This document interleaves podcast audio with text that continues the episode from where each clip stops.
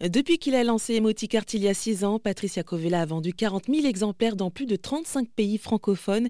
Ce père de famille, sophrologue pour enfants et adolescents, a créé ce jeu pour aider les petits comme les grands à mieux comprendre nos émotions, parfois difficiles à gérer. Et il y a d'ailleurs une explication à ça. On a un peu de mal parce que les émotions font partie de notre quotidien et justement, on voit ça comme quelque chose de mal. La colère, c'est pas bien d'être en colère, d'être triste, d'avoir peur ou d'être stressé, c'est pas bien.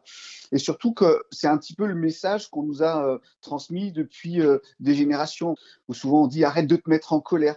Le fait de dire ça, c'est un peu de nier qu'on a le droit d'avoir cette émotion, en fait.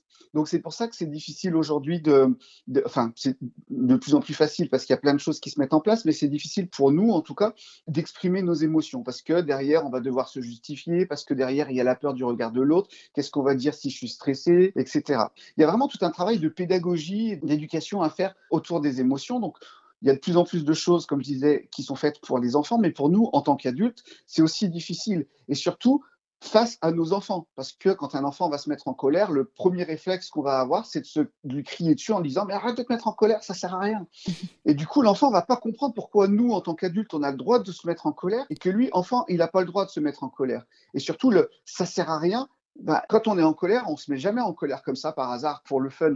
Donc c'est aussi de comprendre qu'il ne faut pas les nier toutes ces émotions, à la fois nous, dans notre domaine euh, professionnel, dans notre domaine de couple aussi, hein, parce qu'il peut y avoir des relations difficiles dans un couple, dans nos domaines amicaux et enfin dans, les relations qu'on peut avoir avec nos enfants.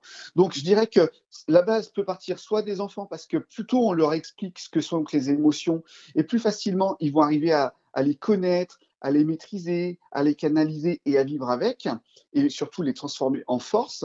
Et ça peut partir aussi de nous adultes parce que ben, ça nous permet de faire un petit peu un nettoyage émotionnel de tout ce qu'on a pu vivre dans notre enfance, dans notre adolescence ou en tout cas dans notre passé, pour mieux les vivre actuellement et éviter euh, des débordements émotionnels comme on peut les voir dans, euh, je sais pas, dans des manifestations ou dans d'autres événements. Et c'était Patricia Covella, inventeur du jeu Emoticart.